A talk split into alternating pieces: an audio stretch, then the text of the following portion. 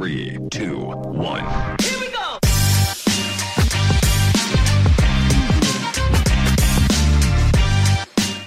Bueno, gente, eh, bienvenido al episodio de hoy. Si es primera vez que nos están sintonizando, por favor suscríbanse a nuestro canal de YouTube y también síganos en nuestras redes sociales, en Instagram, arroba los emprendementes, en TikTok estamos como emprendementes también y en YouTube como emprendementes, así que Spotify también estamos como los emprendementes. Suscríbanse a todos nuestros canales y compartan el contenido siempre de nuestros invitados.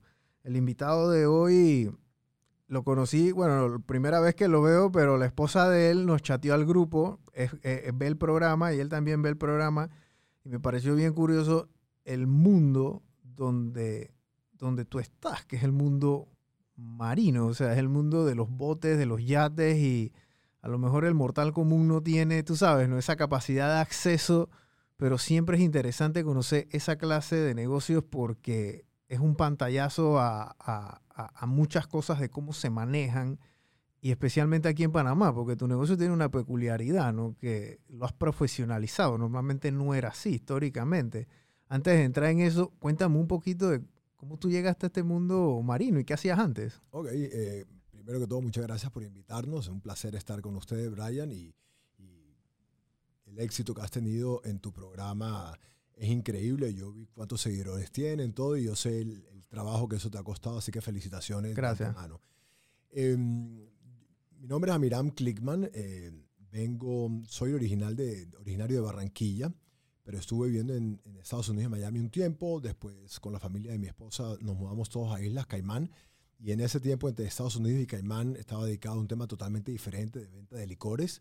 Eh, esa compañía la vendimos y quedé como que en el aire en, en Caimán y me vine a Panamá. No quería volver a Colombia. Venezuela tampoco era una opción, obviamente, por la situación en la que estaba. Y llegamos a, a Panamá Y eso fue en el año 2000. 2013, agosto 2013. 18 del 2013, increíble, 11 años. Ok. Y mm, empecé el negocio eh, por una casualidad. Algún momento fuimos a visitar a, a- a la familia de mi esposa en Caimán y había una persona conocida nuestra que tenía un negocio similar. Y me, mi esposa le interesó, me hice una reunión con el señor y me llamó la atención lo que tenía. Cuando vine acá, eh, empecé el negocio sin mucho conocimiento inicialmente, eh, pero me di cuenta que había una oportunidad.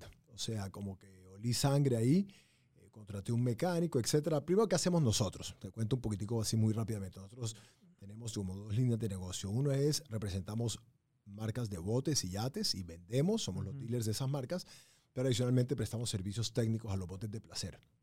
Servicios técnicos, ¿qué quiere decir? Repa- Reparamos motores diésel, hacemos hidráulica, electrónica, navegación, audio, eh, generación, electricidad, tapicería. Tenemos un taller. Todo lo que tenga que. Todo lo que se pueda dañar en el bote tú lo puedes arreglar. Menos madera. ok, No me menos madera. de madera. En fin, entonces vimos que había una oportunidad y nos metimos por ahí. Y desde el principio, eso que tú ya hiciste de profesionalizar el servicio fue lo que vimos. Vimos que había una oportunidad en Panamá. En términos generales, en ese entonces, hace 10, 11 años, eh, el tema de servicio le faltaba en Panamá. Había una oportunidad de profesionalizar diferentes tipos de servicios. Nosotros pues, escogimos este porque vimos la oportunidad. Pero eso fue lo que de, de entrada tratamos de hacer, de prestar un servicio diferente al que puede prestar un técnico independiente, pues que todavía los hay. Es más, nuestro eslogan, si ves la tarjeta de presentación nuestra, dice, la diferencia está en el profesionalismo. Exactamente eso es lo que queríamos hacer, profesionalizar un servicio técnico para los yates. Tú, cuando llegaste a Panamá, tú no conocías a nadie. Me dijiste que no. Tú, o sea, Absolutamente a nadie. tú no conocías a nadie. Entonces, o sea, familiares, todavía no tengo familia en Panamá, ni familiares, ni amigos, absolutamente a nadie llegamos acá. Entonces, ese arranque fue, fue, fue difícil, no tenemos los contactos, la gente, etcétera, pero pues... ¿y cómo hicieron? Comenzaron a hacer los contactos. Porque la gente que tiene bote aquí en Panamá no necesariamente está en las páginas amarillas. Me explico. Es un, poco- es, es un negocio bien complicado, es complejo. Llegarle a los dueños de bote es difícil, obviamente es una gente que tiene un poder adquisitivo alto, eh, pero poco a poco relaciones, eh, conseguí una persona que tenía un bote y nos creyó el cuento de que nosotros íbamos a prestar un servicio profesional, estaba cansado de el, el- el mal servicio que había recibido durante años. Entonces nos dio su bote, después nos dio un par de contactos, eh, después conseguimos, poco a poco fuimos consiguiendo las marcas. La primera marca importante que conseguimos y que todavía somos dealers de ellos es Caterpillar, lo cual nos abrió las puertas de manera increíble. Una vez que tuvimos Caterpillar, fue más fácil, digamos. Caterpillar, aparte de vender, porque no, no me sé la línea de negocio esta de Caterpillar, ca- aparte de vender la maquinaria, que es lo que todo el mundo ve, ellos también venden entonces eh, eh, Motores mo- para... motores exactamente. marinos. Exactamente. Ok. Es Caterpillar, eh, que el dealer de Caterpillar con el que tenemos una relación muy fuerte acá es IASA. Es IASA, ajá. se atiende la parte de minería, construcción, gobierno, etcétera. Y nosotros somos lo que ellos llaman un AMD, un Authorized Marine Dealer. Ok. Solo podemos tocar eh, equipos blancos, porque lo- todo lo demás es amarillo, los motores marinos son blancos. Ok. Entonces nosotros tocamos equipo blanco y después con eso se nos abrieron las puertas para otras marcas de equipos de navegación, eh, en fin, transmisiones, navegación, estéreos, todo. Pasa que el bote es como una casa, literal, nada más que está en el mar, ¿no? Entonces, eh, o sea, autosuficiente. autosuficiente. Correcto. Entonces tienes todo. Tienes que tener baño, tienes que tener plomería, tienes que tener electricidad, tienes que tener cocina, aire. Nadie quiere estar durmiendo en un bote sin aire acondicionado. No existe. Eso, no- eso no hay, me explico. No en Panamá, por lo menos. En otros otro- países con un clima diferente, sí, pero aquí tienes que tener todo funcionando. Claro. Entonces, eh, nada más para que la gente entre un poquito en contexto y se den cuenta. Yo personalmente no tengo bote. Te- Antes estábamos hablando que yo tengo un par de amigos que sí tienen bote y me he montado en bote. Y el común denominador siempre es el tema del servicio, porque dentro de la industria marina de placer hay una mafia, porque no hay otra manera de decirlo. Entonces, ¿qué es lo que pasa? El- lo dijiste tú, no yo. entonces, ¿qué pasa? Bueno, para que entren en contexto que el capitán del bote, porque esa es otra peculiaridad aquí en Panamá, los dueños de los botes normalmente en otros países son los que manejan su propio bote. Correcto. Muchas veces, ¿no? Sí. Entonces, esto es, esto de tener un capitán y tener una tripulación normalmente se da en estos ambientes latinos donde es un poco más accesible, digámoslo de esa forma, ¿no? Eh, aquí en Panamá, el, el dueño del bote tiene su capitán, que es el que le maneja el bote, ¿verdad? Owner, en, otros países se llama un owner operator, o sea, que el mismo Correcto. dueño. Aquí muchos clientes tienen una tripulación para diferentes Claro. que les ayuda con manejar el bote, limpiezas, etcétera. Sí. Entonces, entonces, en ese personaje, que no estoy diciendo que todos los capitanes se prestan para esto, pero siempre hay uno que dos. ¿Qué pasa? El bote puede tener muchas piezas que necesitan mantenimiento, se pueden dañar, etcétera. Y aquí es donde entraba o entra el tema de ese de la, de la mafia, ¿no? Que te dañaban, en teoría, un- algo que no estaba dañado para después cobrártelo para repararlo. Mira, Y en esa dinámica, en esa dinámica eran víctimas mucha gente de esto, porque este cuento se repetía una y otra vez, una y otra vez. Tú identificaste que esto, la verdad es que era, era algo inusual, atípico, y, y- y por eso es que profe- profesionalizas esto, ¿no? mira, no, no quiero, tengo relaciones excelentes con los capitanes en Panamá, pero me supongo que podría suceder, sí, no, no, no, no- te- o sea, he visto, no, he encontrado una situación en que un capitán haga algo malo en el bote, no creo que lleguen hasta ese punto, no lo he visto, pero bueno, nosotros quisimos prestar un servicio profesional donde la tripulación y el dueño tienen un servicio profesional con un técnico certificado de fábrica y que cuentan con una garantía. Yo creo que esa es la diferencia más importante entre Narval y otras empresas que prestan servicios o gente independiente que prestan, que son conocedores de su oficio, pero simplemente pues no tienen la capacidad de dar la garantía que da una empresa con un soporte de fábrica. Claro. Yo creo que ahí está la diferencia. Sí, porque lo que, lo que es- normalmente se acostumbraba era que tú llamabas a una persona para que te arreglara algo. pues, y ese era como un handyman, digámoslo de esa forma, que te arreglaba todo, pero no necesariamente era un experto en eso, sino o, o que no estaba certificado por la fábrica o tenías el no. sop- Hoy en era día empírico, pues. nosotros, digamos que nuestro- tenemos unos técnicos eh, que son increíblemente conocedores de su oficio. Tenemos, la- la- el- tenemos como 25 técnicos y, y yo considero que son los mejores de Panamá, de lejos. Pero no, no sabemos todo, pero tenemos una ventaja y es que tenemos el soporte de la fábrica. Claro. algo no lo sabemos, simplemente la fábrica nos, nos ayuda, Nos nos guía. guía, etc. Sí, entonces no, no dependen de, del y ma- cada vez más, en particular, por ejemplo, el tema de motores, eh, cada vez es más difícil que una persona que no es un dealer tenga la capacidad de arreglar un motor de manera correcta, Claro. porque cada vez los motores son más electrónicos. Si tú no tienes un escáner para, para escanear un motor, no puedes diagnosticar Nada. temas de sensores, de temperaturas, etcétera. Eh, La parte mecánica como tal, un cabezote, etcétera, sí, pero toda esa parte electrónica es como una computadora. Claro. Y no solo los motores, generadores, equipos de navegación, etcétera. Entonces necesitas ese conocimiento. Sí, entonces el papel del MacGyver ya queda obsoleto, ¿no? O sea, ya, ya, ya, ya, en, en- ya- en est- en nuestra industria y en otras también. Yo Claro. creo que en la industria de los vehículos es lo mismo. Sí, sí. Todo se ha digitalizado.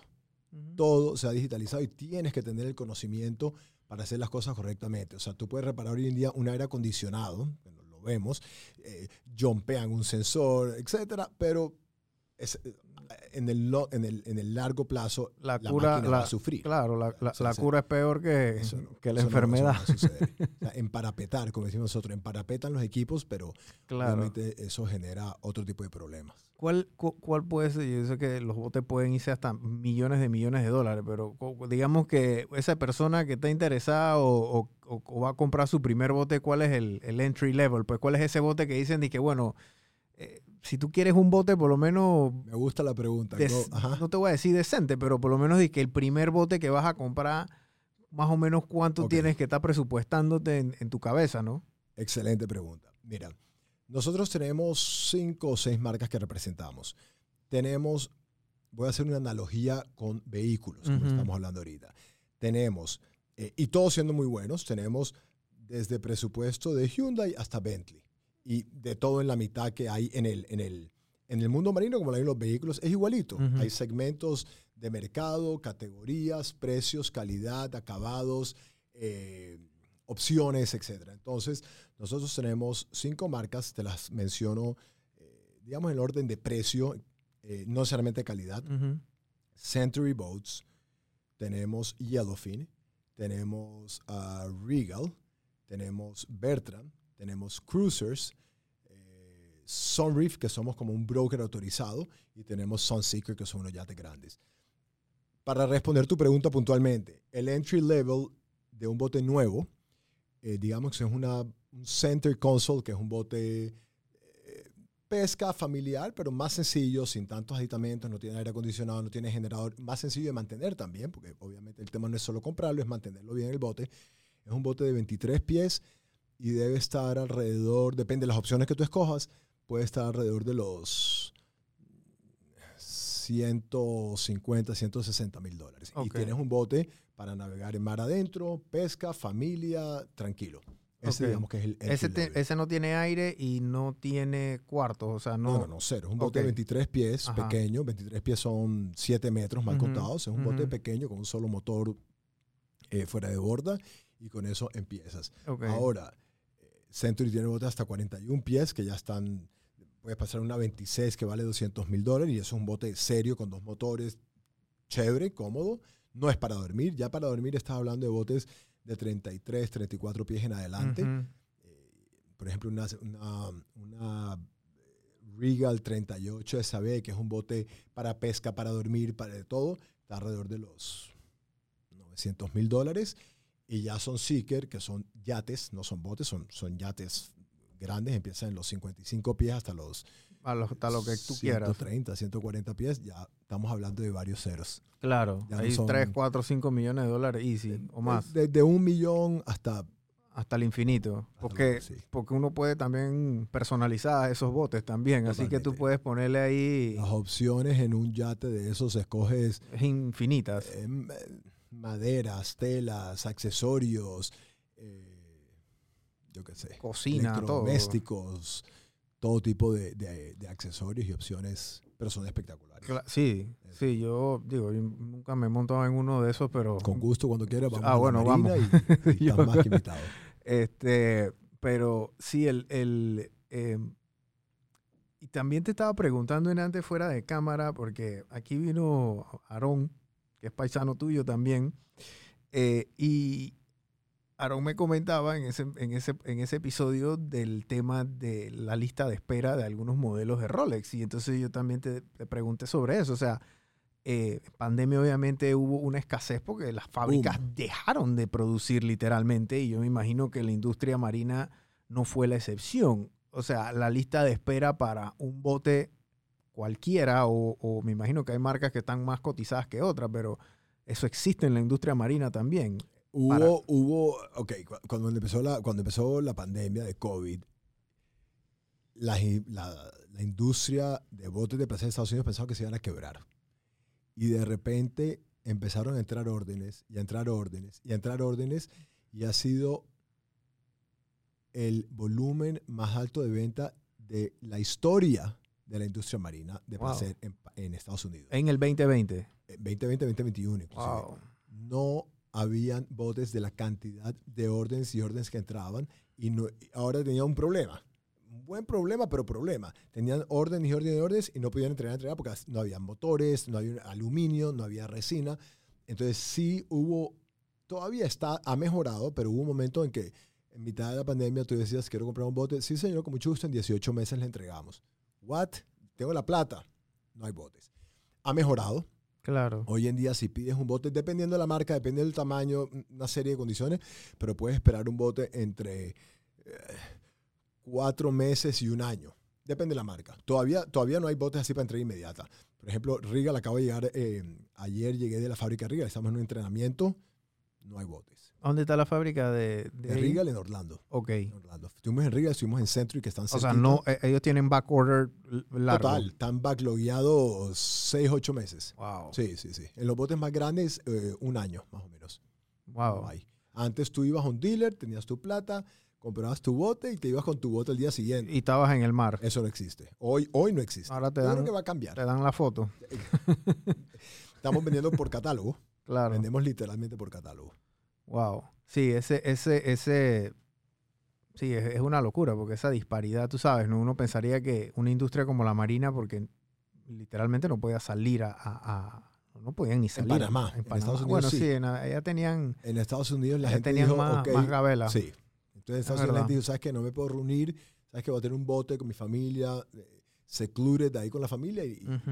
y la- las ventas de bote eran ridículas. Claro. Ridículas. Ahora, con este, bueno, y con este, este tema de la lista de espera, yo me imagino que el mercado secundario también aumentó de precio y es interesante, ¿no? O sea, hoy en día aquí en Panamá mucha gente, eh, por lo general, me imagino que es así, eh, eh, compran un bote entry level y después van como el upgrade o van uno más grande y se compran uno de segunda, venden este y el otro.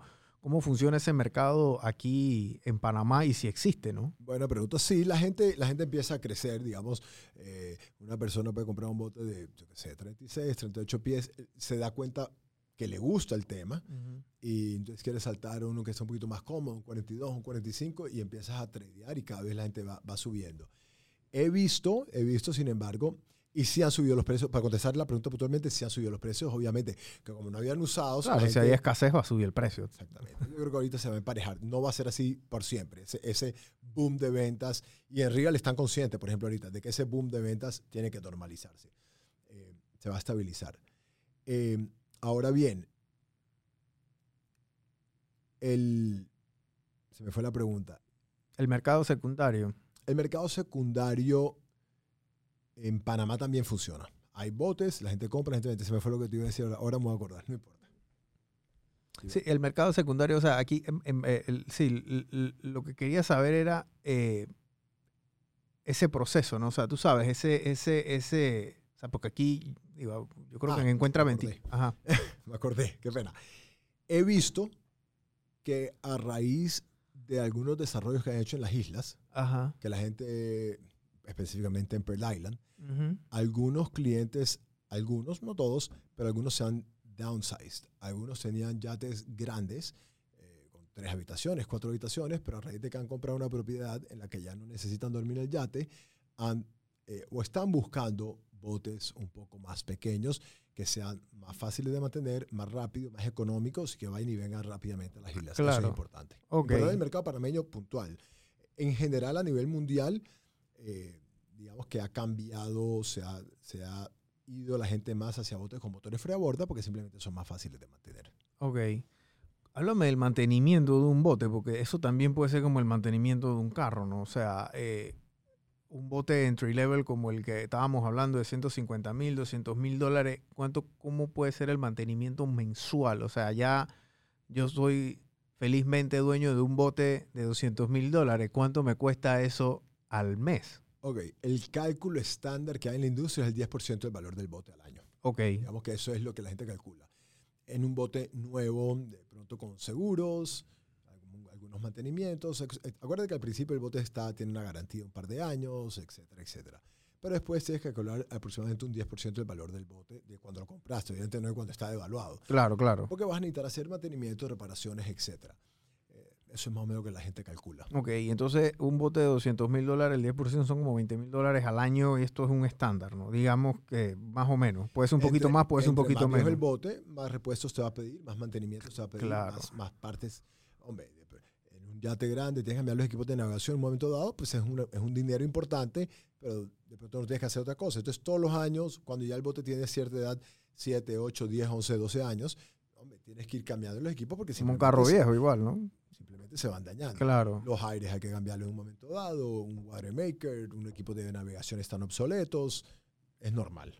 Sí, y, y sí, al- y a los botes tienen que darle mantenimiento porque no van a salir al mar con el bote con dos y tres porque se, o sea, Destrampado. que no, y quedan ahí en, varados, ¿no? No, puede ser, puedes pasar un susto. Sí, Más que barato, tienes que tener tu bote al día. con Claro. La chica funcionando, tu equipo de navegación al día, tu VHF al día. claro. Em, La gente no quiere salir a pasar un mal rato. sí, no, quiere- sí. Cuando ya sales, quieres tener un rato agradable. Nadie la pasa chévere, varado en la mitad del mar, devolviéndote con un solo motor a, a cinco nudos. Eso no, eso no es agradable. Sí, eso, sí, eso es un, eh, el, el- sí, la industria marina es, es, es- es bien interesante, súper interesante. A mí siempre me, me gusta eh, escuchar estas, bueno, porque no lo manejo en el día a día, pues, porque no, no, no, no estoy dentro de esa industria, pero me interesa mucho también cómo se maneja, cómo funciona, porque es el que le gusta el bote, le gusta el bote. ¿Me explico? No es que a ti te gusta el bote un rato y ya después que, bueno, ya, ya, ya no me gusta más el mar. Acuérdate que en Panamá tenemos una gran ventaja y es que hay buena pesca. Eh, hay, hay dos temas ahí para mencionar a propósito de sobre que la gente usa el bote. Sí, es verdad. Eso, hay un dicho muy famoso que gente dice que los dos días más felices de tu vida cuando compras y cuando lo vendes, no en mis clientes. Mis clientes, la- todos, la verdad, son gente que usa su bote, le gusta la vida marina, le gusta la pesca, le gusta pasear con la familia. Es un momento muy especial para estar con- en familia. No hay más para dónde coger. Estás con tus Claro. hijos, estás con tus amigos, Estás presente estás ahí. presente y es un momento agradable de tu vida donde estás descansando, pensando en otra cosa, te liberas del estrés de la ciudad. Ujú. Entonces mis clientes usan sus botes y los cuidan. Eh, y hay un punto importante, hablando un poquito más a nivel macro de la industria marina, no solo de lo que yo hago como Amiram, como Narval Marín, eh, y es que en Panamá eh, hace poco tiempo, y soy socio fundador de manera muy orgullosa, se creó la Asociación de Turismo Náutico de Panamá. Y lo que estamos tratando de hacer, algunos miembros más activos que otros, hay gente muy metida en el tema, yo, yo participo cuando, cuando he podido, eh, es tratar de que el gobierno vea la, el potencial que hay con el turismo náutico en Panamá. Claro. Tenemos dos océanos, tenemos un canal, tenemos una pesca de, de las mejores pescas del mundo. Eh, y hay otros países como Costa Rica que nos han tomado una ventaja desafortunadamente brutal por una política de gobierno clara de atraer turismo náutico en Costa Rica.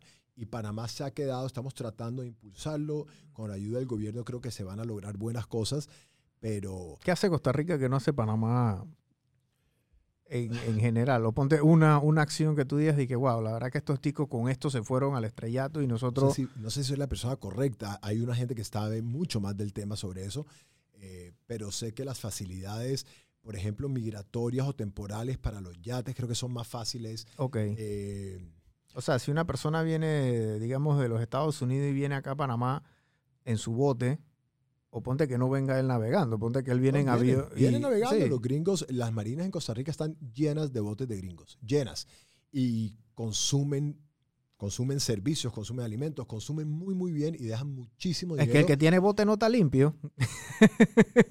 él va a venir y va a tú. comer en los mejores restaurantes, va a tú, consumir lo mejor. Él prefiere ponerle algo bueno a su bote para que no lo deje varado en alta mar. Consumen combustible, consumen partes, consumen servicios, consumen restaurantes, consumen turismo y consumen... Y la pesca con- es cara. La pesca es costosa. La entonces, pesca, una caña de pescar de alta mar, ¿cuánto te puede, cuánto puede yo no costar? vendo producto de pesca, pero, pero no es barato. Eso no, Dos mil dólares. Una Sí, caña te sí, puede costar fácil dos mil dólares. Estamos tratando de que, y no solo para el pescador digamos que tiene un bote de 50, 60, 70 pies de, de cualquier marca. Estamos tratando también de que superyates que por ahora solo cruzan, están un par de días en Panamá y se van, que se queden más tiempo en Panamá. Un superyate de estos te consumen combustible cientos de miles de dólares, te consumen alimentos. Entonces estamos tratando de que el gobierno abra los ojos y apoye la industria eh, náutica de placer. En Claro. Hay sí. una oportunidad enorme. Estamos en pañales de todo lo que se puede lograr y ahora tenemos una marina espectacular eh, nueva de Ocean Reef. Tenemos dos marinas. En, ¿Cuántas en- marinas hay aquí en la ciudad de Panamá? Eh, digamos que en la ciudad de Panamá hay cuatro. Está Ocean Reef. Flamenco, Playita y el Club de Yate y Pesca. Ok. Digamos, Está Balboa, está el Spinning Club de Diablo, pero es para botes más pequeños. Digamos que marinas formales con slips, cuatro marinas. Ok. Sí. Y en Costa Rica pueden haber... No sé cuántas hay en Costa Rica. Pero hay- mucho hay- más, hay- hay seguramente. dos, tres grandes, están construyendo otra. Me acabo de enterar que están construyendo otra grande. No sé cuántos slips hay en una u otra. La realidad es que hay mucho extranjero con sus botes parqueados permanentemente en Costa Rica. Wow. Y esa gente que está consumiendo permanentemente. Los clientes que hemos tenido nosotros que pasan por aquí son buenos clientes. Dejan, dejan un dinero importante en la empresa cuando tienen que hacer trabajos. Claro. Eh, y ahí no escatiman. No, no. Sí, el dueño del bote no te va a escatimar. No ese tipo de- de- de dueño, no. El que está en tránsito, viniendo, él quiere su bote funcionando bien, van a hacer una travesía grande, van a cruzar el canal, van al Caribe, van a Costa Rica, el bote tiene que estar en perfectas condiciones y consumen. Y, y cuando van a salir a navegar, tienen que tener llena el bote de combustible, de alimento, de, yo qué sé, de todo. Sí, la industria aquí yo creo que en esa parte eh, nos falta bastante porque imagínate, ahí aquí nosotros nada más vemos estos megayates cuando pasan por el canal y sale una que otra foto por ahí, pero no, no debiese ser que yo me entero porque pasa una foto, yo me tengo que enterar porque lo estoy viendo aquí Deberían quedarse más tiempo en más Panamá. tiempo y uno los tiene que ver cuando va al cojo. Hay y mucho para mostrarles. demasiado. Hay, hay cosas lindas en Panamá para, para, para mostrar. Para, hay restaurantes espectaculares. Los dueños pueden quedarse unas cuantas noches en Panamá y aprovechar la ciudad. Yo creo que ahí Sí, hay Sam- que hacer un trabajo con el gobierno para que el gobierno promocione Panamá, la parte turística náutica de Panamá hay que promocionar. Nosotros, yo, yo, yo a veces veo, bueno, que, que cierta temporada al año, la gente cuando lleva sus botes allá a San Blas. San Blas. Julio, Eh, octubre, julio, noviembre. Y es- ahí. eh, eso es una locura. ¿Me explico? Es o sea, famoso el- San Blas, más de lo que uno cree. Demasiado famoso. Entonces tú piensas que tú estás en Fiji o estás en Bali, una de estas playas en Indonesia, y eso es a una hora de aquí de Panamá. Óyeme esto, y la esta misma semana, como te dije, estaba con la gente de Regal en una capacitación, me senté con el dueño de Regal, es una empresa familiar, me senté con el dueño, Tim Cook se llama el señor, y me dijo, Ami, talk to me about eh, San Blas. Y yo, ¿por, qué tú conoces San Blas? Ah, mira, como así? No sé qué, estamos pensando a ver si vamos con unos amigos. O sea, la gente conoce San Blas y hay una oportunidad ahí. Enorme. eh, la- yo no he tenido la oportunidad de ir, pero he visto la foto, etcétera, y no creo que tiene nada que envidiarle Es a una playa Es una locura. Y allá hay todas las facilidades, porque digo, obviamente cada islita tiene su, su ecosistema, digámoslo de esa forma, y la manera que ellos, eh, cada isla tiene, digamos que su dueño o su dueña, porque allá las mujeres son las dueñas de las islas, Ok. eh, y ellos tienen su mini resort ahí, cada isla tiene su mini resort. Tú llegas y ellos te dan la comida y tú les pagas y te quedas ahí y todo, o sea, es, es- es un ecosistema interesante, pero hay muchos, muchos barcos que van allá y la mayoría son extranjeros.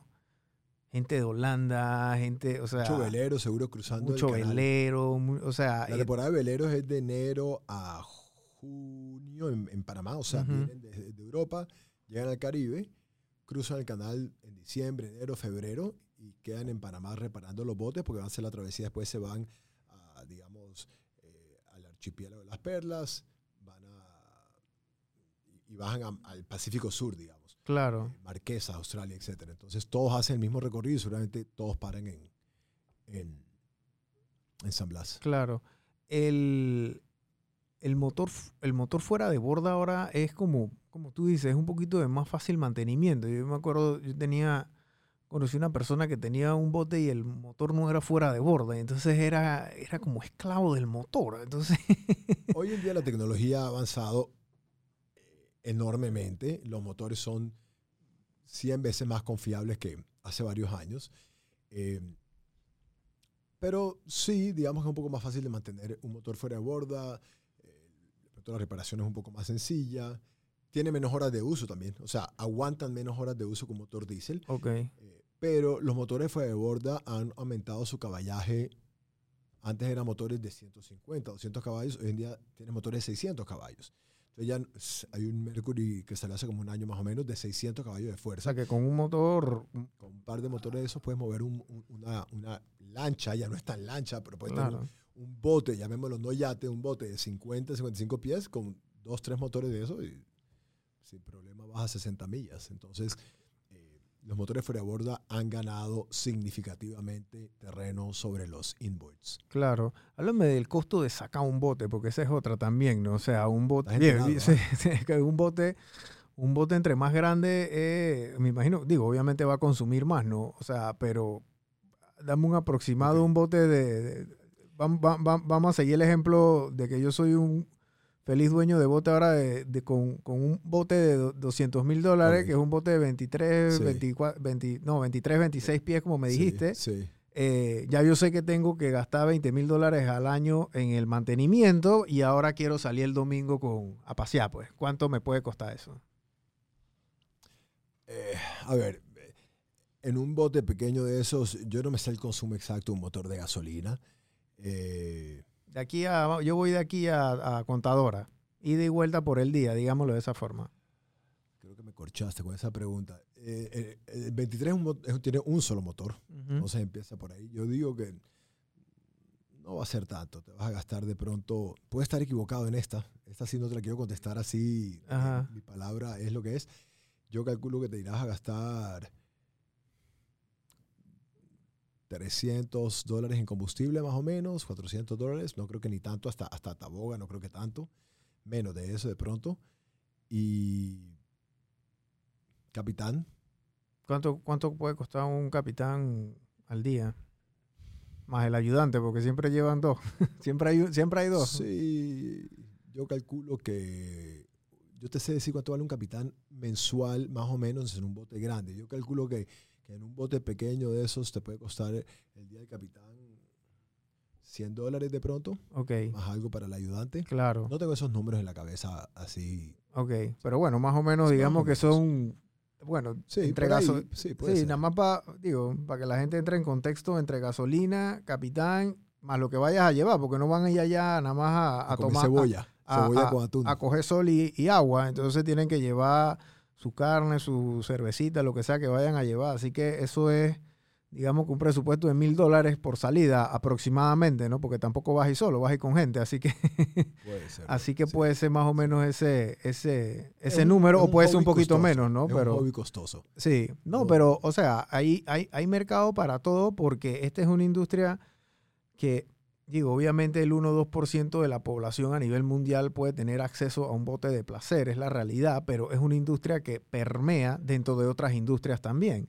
Porque la persona que consume bote es una persona que te va a consumir otro sinfín de cosas de acuerdo. te va a consumir alimento, te va a consumir logística, te va a consumir licor, te va a consumir carne, te va a consumir piezas, Combustible. combustible, o sea, eh, personal, en, en fin. La o sea, marina. La marina, o sea, hay, hay un sinfín de cosas que este no es una industria, dije, bueno, es una industria de lujo. Bueno, sí, es una industria de lujo, pero una industria de lujo que permea demasiado Claro. dentro de la sociedad, dentro, dentro de la economía. Son clientes con poder adquisitivo relativo, algunos muy alto, otros relativamente alto, que en efecto gastan. Cuando tú vas a ir Claro. al bote, como digo, no vas a comer atún y cebolla, Sí, sí, sí.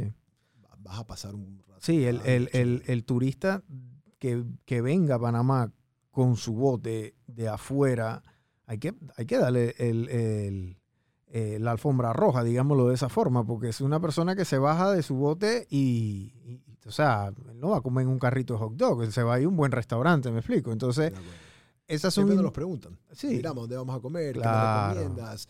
Mándame el mejor restaurante de Panamá. Siempre nos están preguntando la gente de afuera.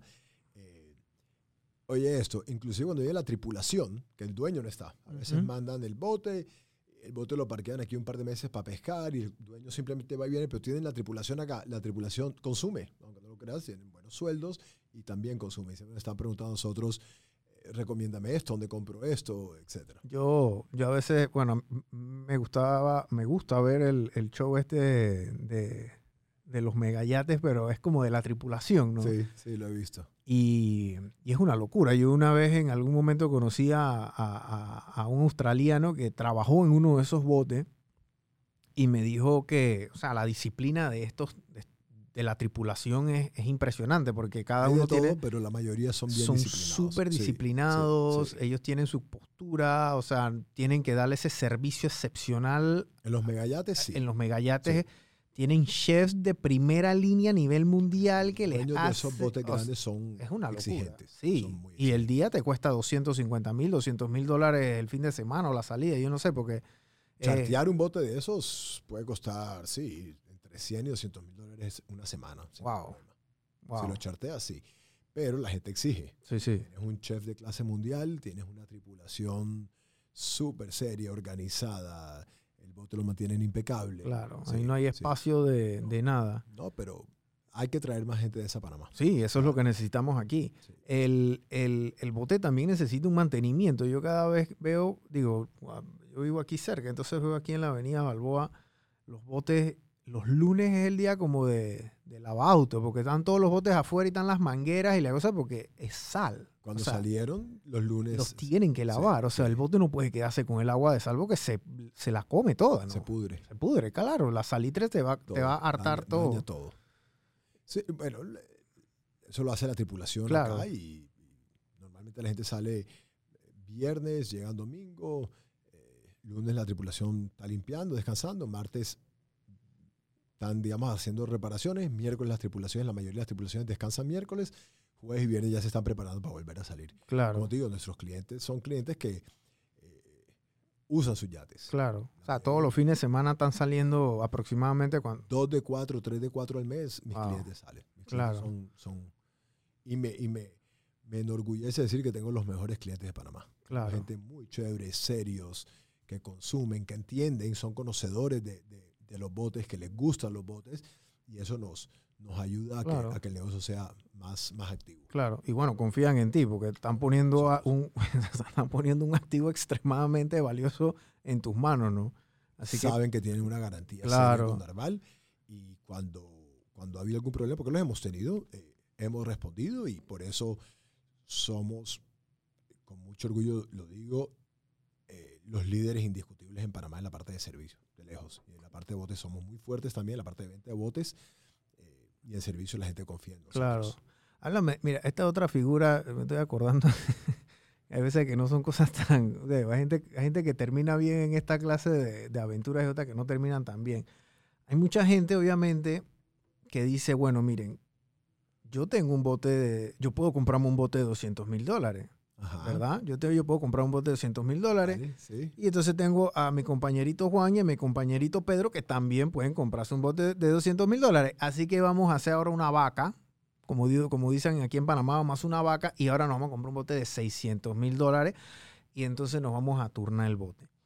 Esa clase de matrimonio termina muy bien porque conozco unos que andan bien y, la, y hay otros que no andan tan bien y se, y se divorcian. ¿no?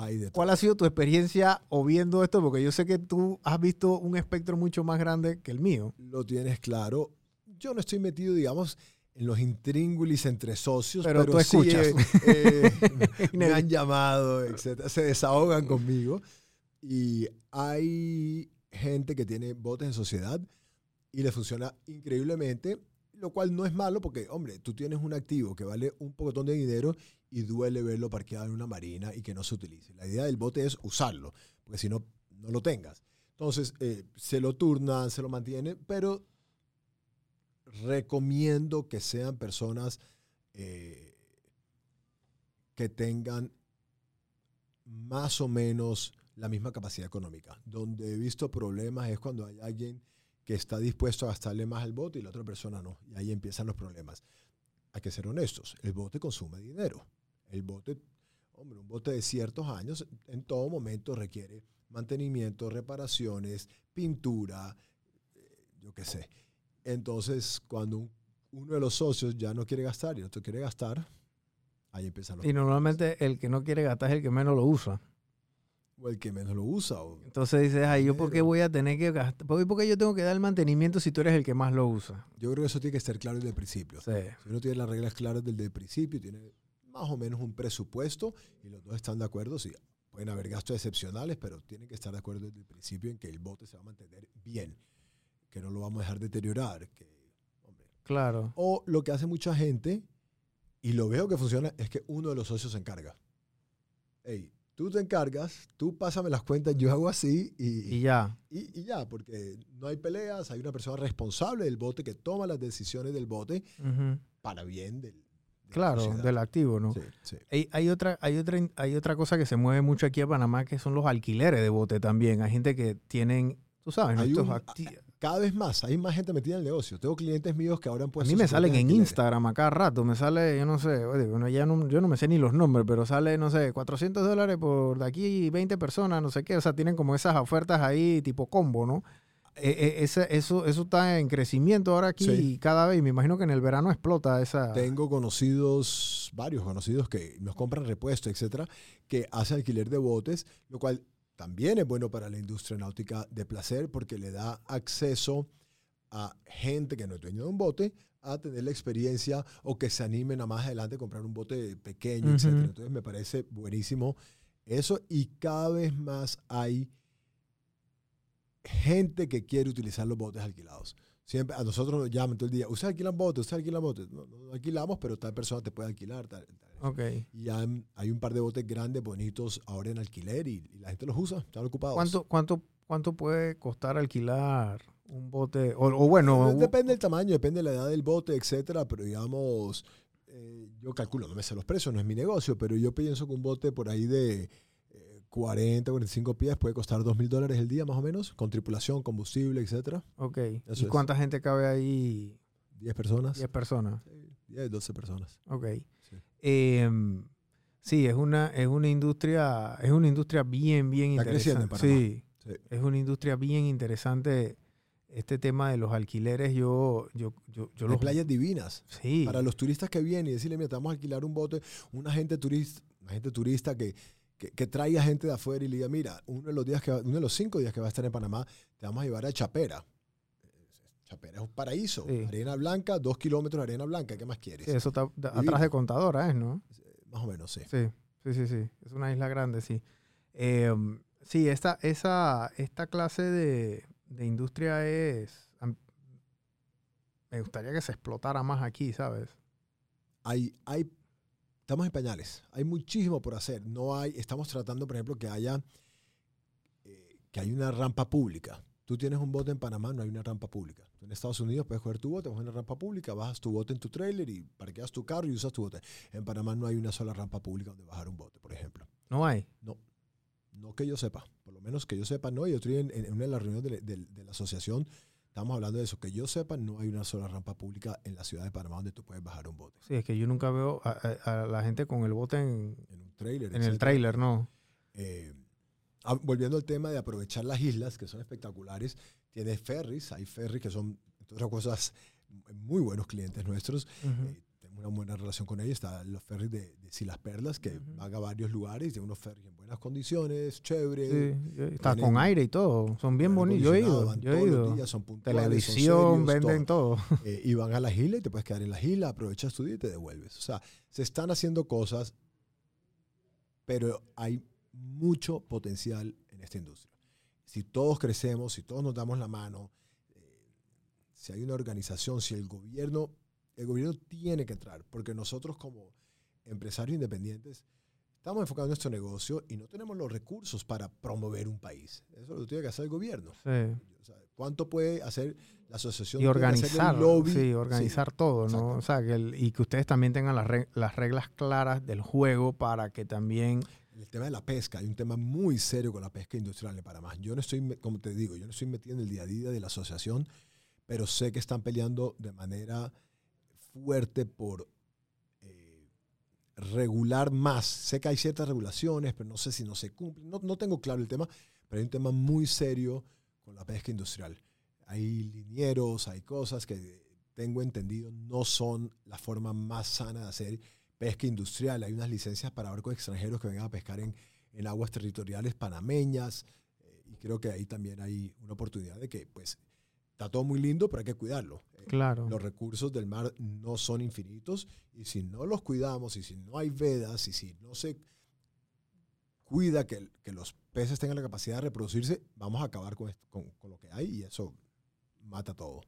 Sí, este, ¿tú, tú, tú dónde estás ubicado, Amiram? Nosotros tenemos varias locaciones. Tenemos la oficina principal y taller en Playita Amador, Ujú. en el Causeway. Tenemos en la Marina de Flamenco dos ubicaciones. Tenemos un local de partes y accesorios y tenemos el taller de propelas, de, de propulsión en general. No son so- solo propelas, propulsión, risers, ejes, etc. Y tenemos adicionalmente una tienda en la Marina de Ocean Reef de partes y accesorios y una oficina de venta de botes en Ocean Reef. Tenemos cinco. Básicamente estamos en todas las marinas de Panamá. Claro, sí. Sí. Ok, qué cool. Este, mm, cuéntame una cosa, el, eh, el tema del, del velero, como tú me comentaste, tiene su temporada, ¿no? Sí. O sea, aquí en Panamá eh, es de tal fecha a tal fecha, pero en, en los Estados Unidos eh, también tienen el, el- el mismo tema, o sea, o ellos allá también, o sea, o pueden navegar a... No tengo claro cuáles son la temporada de, de- de vientos en Estados Unidos. ¿Qué es lo que pasa? Que el panameño no es velerista. Tú vas a una marina en... Hay uno que otro flamenco, eh, velero, pero la- el 99% no son de gente que vive en Panamá. Son en tránsito. Algunos peruanos les ha tocado sacar su bote de allá por un tema de impuestos, etc. Entonces ha llegado mucho bote de, de Perú a Panamá. Y a algunos les gusta el velero en Panamá, en Perú, perdón, pero el panameño no velea. No, no, no hay cultura de, vel- de vela en Panamá y no hay suficiente brisa, etc. Hay una temporada, como te digo, la gente, los que están haciendo la vuelta al mundo, recorriendo estos veleros, normalmente están en el Mediterráneo, verano, etcétera, que es la época linda de Europa. Mediterráneo, después cruzan al Caribe, cuando ya haya pasado la temporada de huracanes en el Caribe, octubre, noviembre, ya empieza a, a- a acabarse la temporada de huracanes, y llegan, cruzan el canal y están en Panamá de enero a junio. Y tienen una ventana después, porque lo que hacen, como te dije anteriormente, es van a Perlas, Galápagos, todos quieren ir a Galápagos, que es espectacular, Galápagos y de ahí al Pacífico Sur, Marquesas, Nueva Zelanda, Australia, Fiji, todo esto. Todos hacen más o menos el mismo recorrido. Entonces, la temporada de brisa o la mejor temporada de brisa para cruzar el Pacífico, que es una travesía seria, eh, es en esa época después de junio que hay brisa. Entonces están aquí, eh, o antes de junio, un poquito antes de junio ya empieza la brisa para cruzar el, el- el Pacífico. En Panamá, eh, no me sé cómo son las brisas de Panamá, pero tú vas a las marinas y prácticamente no hay veleros locales. Ok. No sé en los otros países cómo sea, no soy, no estoy enterado del tema. Sí, yo, yo digo, yo también, si tú no sabes, yo... Pero tú vas a otros países y las marinas son Sí, hay de todo. 70% veleros. Sí, hay O de sea todo. Yo sí. fui a California hace poco y, y- me sorprendió la cantidad de veleros que hay en Miami también. Hay Australia, mucho. tú vas a Australia y es Todo el mundo tiene un velero. De un velero, sí. sí. Ojo, también hay una mayor capacidad adquisitiva, ¿no? Hay más facilidades para comprar un bote en Estados Unidos. eh, El velero es más, más, más costoso que un... No, mucho más barato. es mucho más barato. Mucho más barato. Mucho. No tienes motores grandes. Claro. etcétera. Eh, más liviano, en fin. Eh, puedes financiar. En Estados Unidos hay una es relativamente fácil financiar, financiar todo, incluso Claro. los botes. Entonces, hay una. Primero, hay más, más capacidad adquisitiva. Segundo, hay Y financiación. el, que, y el que maneja un velero tiene que saber ¿Para dónde va? para dónde va y qué es lo que está haciendo. O sea, esto no es como que aprieta el botón y, y- y- dale para adelante, ¿no? O sea, aquí hay un nivel de... Hay que ser marino de verdad, como dice uno, Sí, ¿no? Si eso no es marinero de agua dulce, Sí, sí, sí. una orilla otra. Ajá, orilla, arranca el motor y pon play, ¿no? Tienes que saber lo que estás haciendo. Sí, entonces, este, sí, aquí yo no los veo mucho, la verdad, y no me, y, y bueno, bueno, tiene su motivo también, ¿no? Ahorita en enero te das una vuelta por Amador y te asomas por las marinas de Playita y de Flamenco y vas a ver lleno de Sí, hay bastantes Está ahí, a veces enero, se- febrero, marzo ya empiezan a sí, llegar están como, digo, no sé, a- anclados, digo yo, ¿no? Tan- También los sí. dejan afuera de los, en, los, en las boyas, también parquean muchos veleros. Los que no quieren pagar la marina.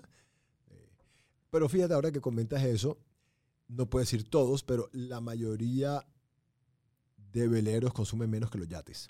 Ok, O sea, el- no necesariamente todos, hay veleros muy finos, muy grandes que han venido a Panamá, espectaculares, Pero en términos generales, un, velero pequeño no consume tanto. No es malo para la industria, ni mucho menos, pero digamos que hay una diferencia importante el que, el que está eh, con Bueno, los es motores prendidos consumiendo combustible. A Claro. Sí.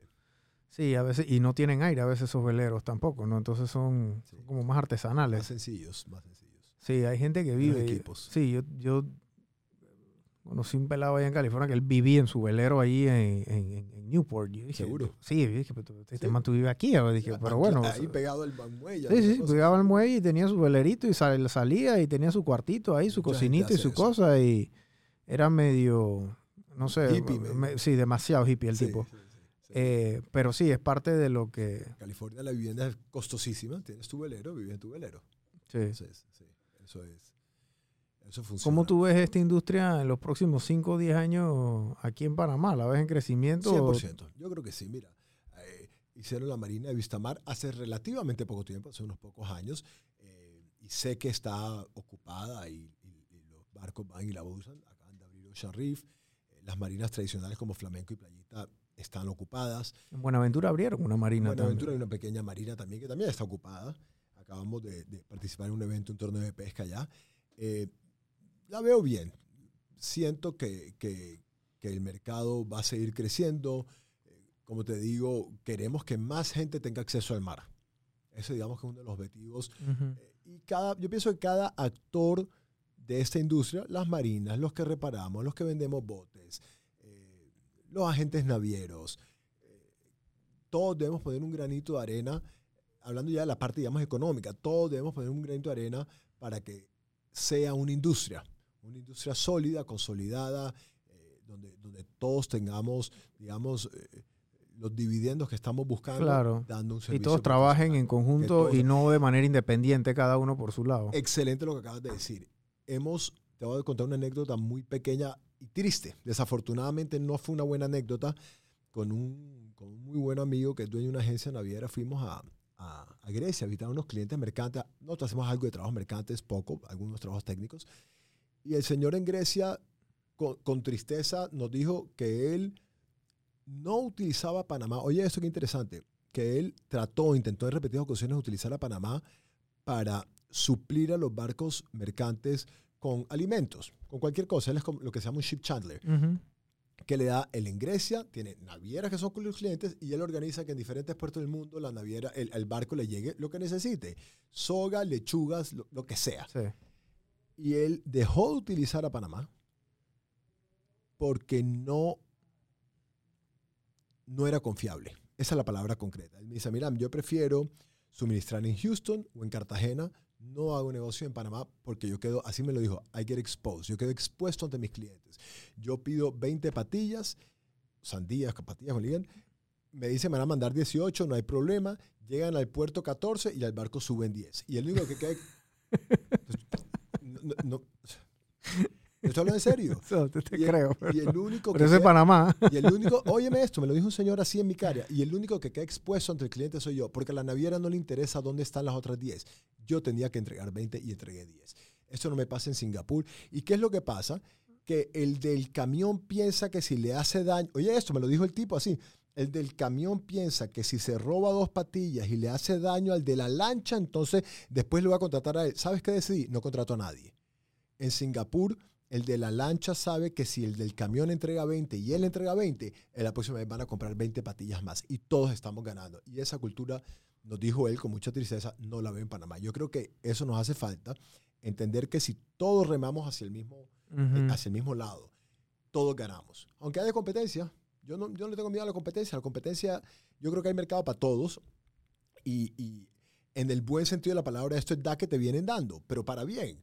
Hombre, yo voy a prestar el mejor servicio que pueda al precio más competitivo. Claro, Si hay alguien que lo hace mejor que yo, papi, de malas Sí. a Miram, claro. pero no haciéndole daño al de al lado, no hablando mal del de al lado, no metiéndole el, el- el palo en la rueda al de al lado. Yo creo que eso nos hace daño a todos. Sí, porque entre más mercado haya, hay más para todos, porque van a haber más. Y es- o sea, si el mercado crece, crece de una manera eh, desorbitante, tú no vas a poder darle servicio a todo el mercado. ¿Me explico? O sea, si el día de mañana yo te digo con una varita mágica y el, el mercado va a subir 500% y tú eres el Soy único, capaz. tú quiebras.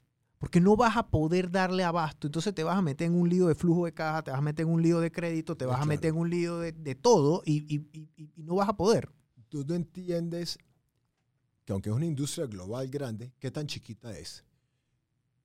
Todos los capitanes de superyates se conocen, toda la gente que va aquí a Costa Rica van y vienen se conocen y todos saben qué hay en el área. Cuando tú vas a México, el capitán que va a ir a México, por ejemplo, va a navegar hasta México, Allá lo conocen. él le pregunta a 10 amigos, hey, ¿con quién reparo X cosa en México? Hey, es con este. O sea, todos se conocen. Entonces, si la gente habla bien de Panamá, ve a Panamá, ahí hay buenos proveedores, buenas marinas, buenos servicios, eso se ría como pólvora. Pero así mismo lo malo, Sí. así mismo lo malo. Sí, lo malo más rápido, desafortunadamente. Entonces, tenemos que trabajar todos en conjunto para crecer la industria, para vender más botes. Entre más gente tiene acceso, entre más plata hay en el país, más podemos vender, más crecimiento hay. Se necesita más marinas, se necesitan más mecánicos, técnicos certificados.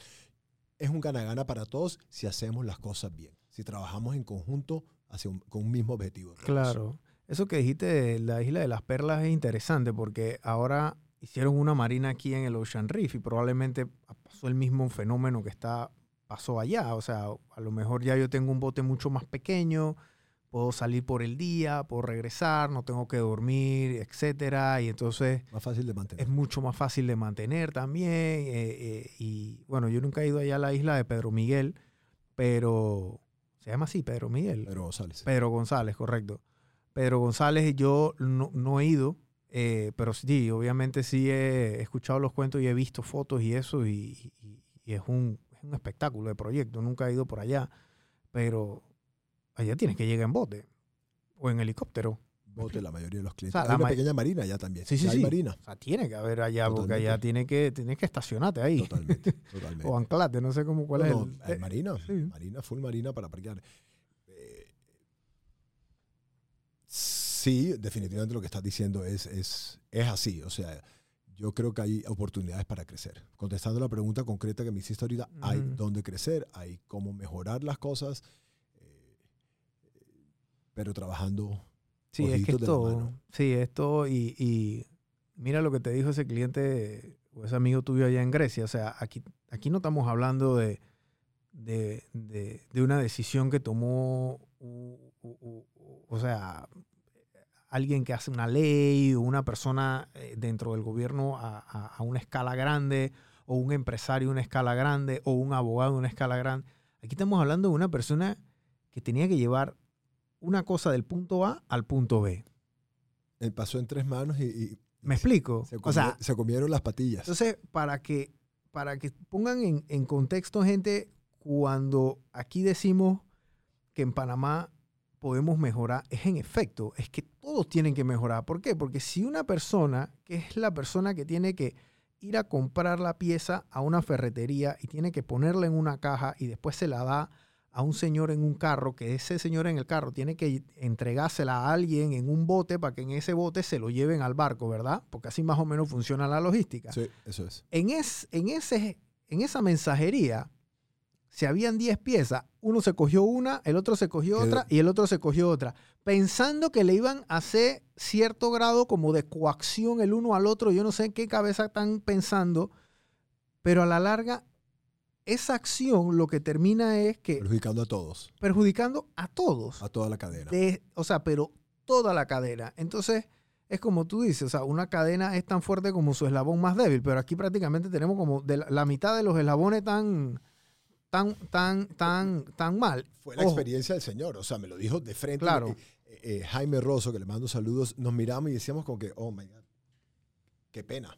No, es que es, mira, es así y no es, o sea, yo, yo trabajé en banco 10 años, en banca. Yo también conocía a gente ahí que tenían su bote y manejaban esto y muchas de estas historias me las cuentan. Obviamente eran personas que tenían botes de 15, 20 años y tenían, habían estado en este hobby muchos, muchos años y obviamente no me iban a contar todo lo bueno que pasaba. Pero definitivamente que lo malo me lo contaban y esta- estas historias se repiten año tras año, año tras año. El tema del chip Chandler, el tema de que este no me entregó, que este hizo, facturó aquí, este selló acá, le creo que quitó un poquito aquí. O sea, Juega vivo, como el aquí, juega vivo, eh, se pidieron seis botellas de whisky, sacaron una. O sea, eh, de- así pero en cantidades industriales. Y a la hora de la hora, eso se repite también en otras cosas.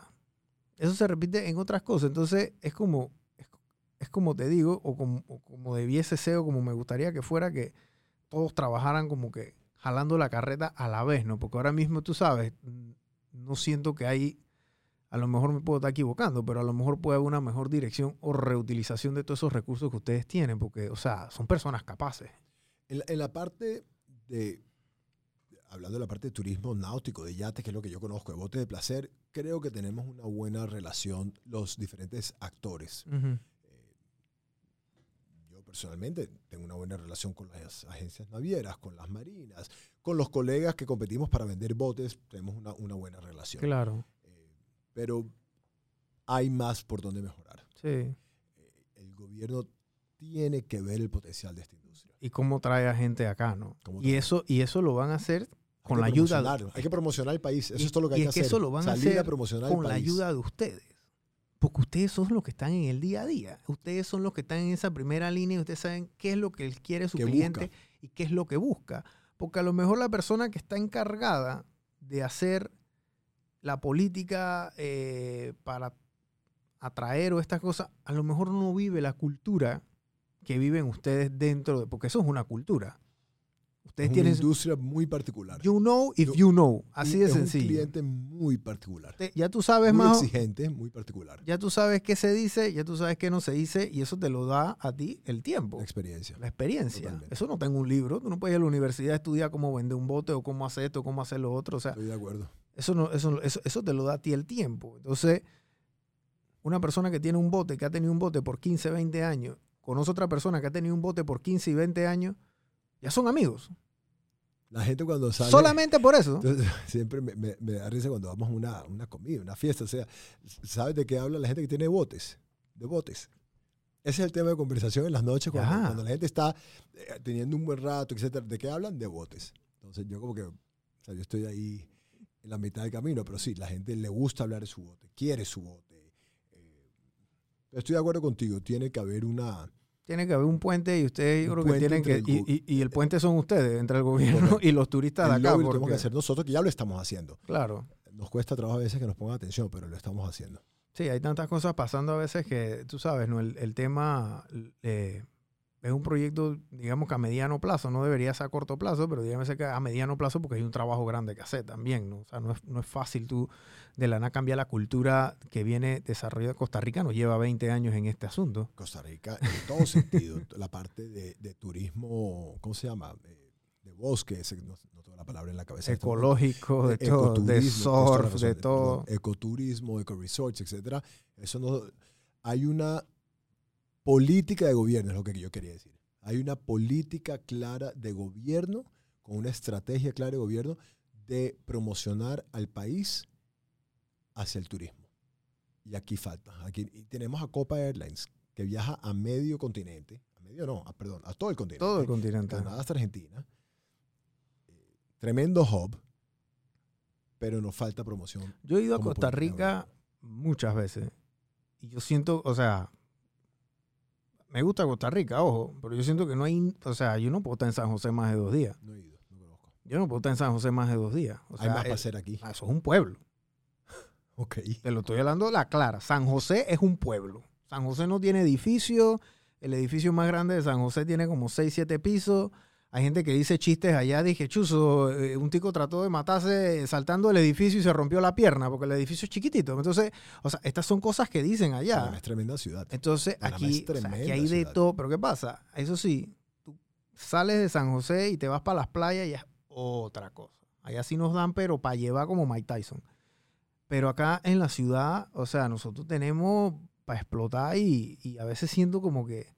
Y me da angustia, ¿sabes? Porque yo siento que estamos como que ahí, como que estamos cerca, como que está el pan No, en la puerta ventaja, del Yo no creo que es imposible. No creo que No, no lo- claro que no es yo creo que imposible. se hace el trabajo. Claro que no es imposible, pero hay que podemos- hacer el trabajo. Sí, podemos mejorar. Tenemos el canal, Sí. que, que los botes tienen que pasar por aquí. es un bucket list para la mitad de la población del mundo quieren conocer cómo funciona el canal, que es el canal. Tenemos mar, tenemos pesca, tenemos montaña. Yo creo que está El Caribe es una el locura. Caribe. o sea, sí. Caribe es una locura. Nosotros tenemos pesca aquí, tú puedes sacar un marlin. hay, hay, hay para mostrar en el país y hay que hacer el trabajo. Eh, la industria nuestra la veo sana. Volviendo al tema de que cómo la veo en 5 o 10 años, bien, yo creo que va a seguir creciendo. Creo que, que eh, la gente va a seguir utilizando los botes, las playas. eh, no, no veo, pues obviamente ahorita hay un tema a nivel global, se está hablando de una recesión. Espero que a Panamá no lo golpee tan duro. Vamos a ver qué pasa con la parte financiera. Subido las tasas de interés considerablemente en Estados Unidos. Hay que ver qué pasa, cómo se desarrolla eso en los próximos tres a seis meses, qué va a pasar con, con la parte financiera a nivel mundial. Claro. Para bien o para mal, algo nos pega. Panamá es un hub bancario también, así que algo va a afectar, pero vamos a ver. Sí, vamos a ver cómo, cómo afecta eso la- las tasas del Fed. Y ahí las han subido ya un poco. Hace como dos semanas, una semana dijeron que no las van a subir tanto. y entonces ya la inflación. la gente, la gente se, se contentó. Inclusive ya el, el, el S&P 500 inclusive subió un poquito y, y, y han agarrado un poquito de aire, ¿no? Pero, pero sí, definitivamente nosotros aquí a veces nos tenemos una burbuja financiera nosotros que nos protege de muchas cosas, eh, pero el, el turismo yo creo que no, no debe ser, eso no debería de afectarle eso, tú sabes, ¿no? O sea, aquí hay el, el turismo aquí en Panamá. Mira eh, el casco, se me había olvidado. O sea, no sé si has ido al casco últimamente. una Abrieron, locura. abrieron estuve en el, en el hotel. eh, La compañía, es compañía. Una, una locura. Eso es un hotel de clase mundial. Eso es un museo. Es de un canadiense. Eh, Eso es un museo ahí. es- Yo van a- fui ahí Van a no abrir ahorita el paré- Sofitel también. Sí, yo no paré O sea, de tomar ay, fotos. O sí, sea, sí, sí. La compañía es un tremendo hotel. tremendo, o sea, state of the art, de verdad. Muy No, no, no, sí, yo fui, yo, yo fui ahí a una, a una cena hace, un- hace como un mes y algo y eh, Es impresionante. yo ni siquiera sabía para dónde iba, para serte franco. Así me dijeron de que el hotel la compañía. Yo como no- yo no había escuchado nada, yo entré ahí y yo pensé que yo estaba en otro lugar que no era Panamá. Muy, muy lindo. Y arriba sea, en el Sofitel, que es un hotel de clase mundial también. O sea, el, casco es bien único para los gringos, para gente de afuera de Europa, eso no lo ven todos los días.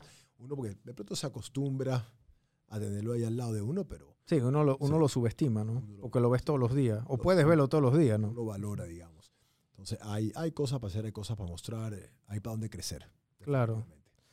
Bueno, Mirán, gracias por habernos visitado aquí y darnos un poquito, el- eh, ab- a- a- a- abrir la puerta y la ventana a este mundo marino que también es, es- es místico y es un poquito exótico también, ¿no? Porque no es tan fácil, uno, tú entrar dentro de, como entraste dentro de esa estructura porque no es sencillo.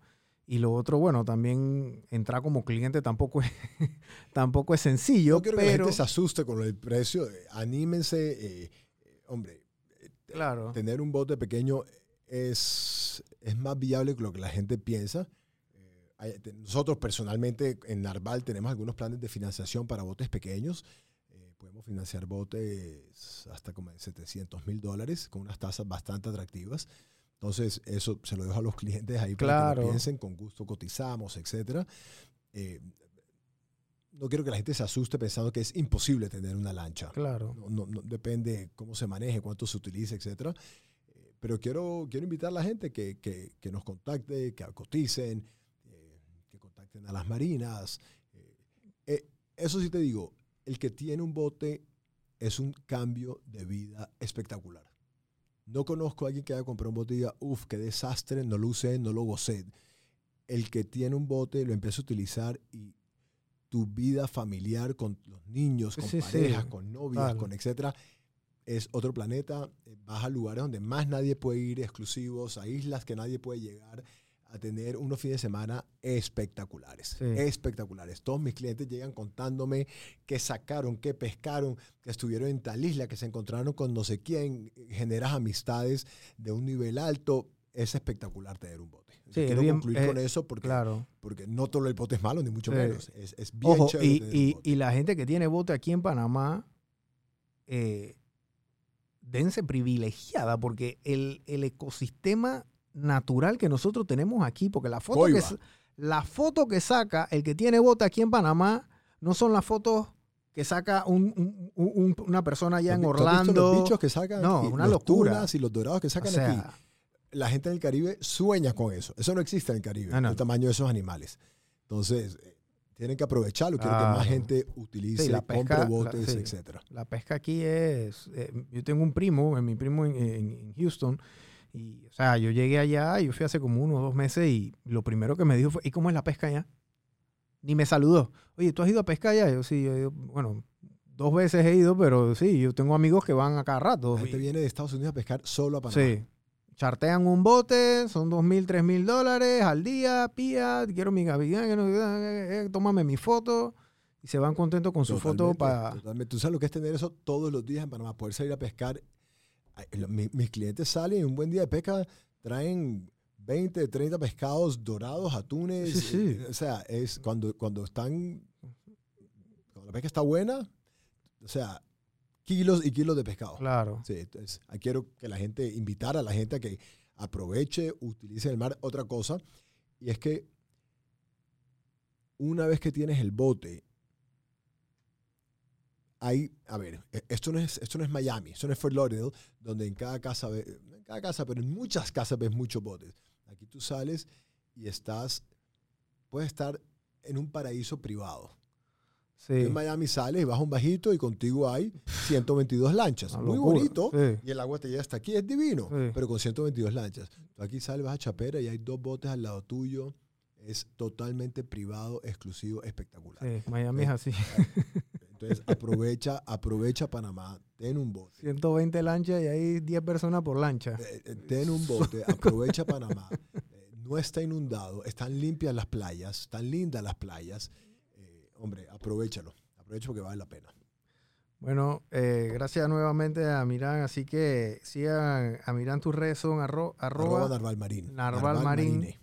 síganlo por favor para que... para Muy que- activos en redes nosotros. Sí, sí, sí. sí. Full, los Sí, videos, trabajos, lanchas, de todo ponemos. Para Janet que- se encarga de eso, sí. ahí le doy su crédito. Así que saludo a la señora Janet ahí que nos contactó y hasta luego. Muy amables por invitarnos, eh, estamos súper agradecidos por dedicarnos tanto tiempo, les deseo éxito en todo lo que hacen y les mando un saludo grande a todos nuestros colaboradores en Narval. Three, two, one. Here we go.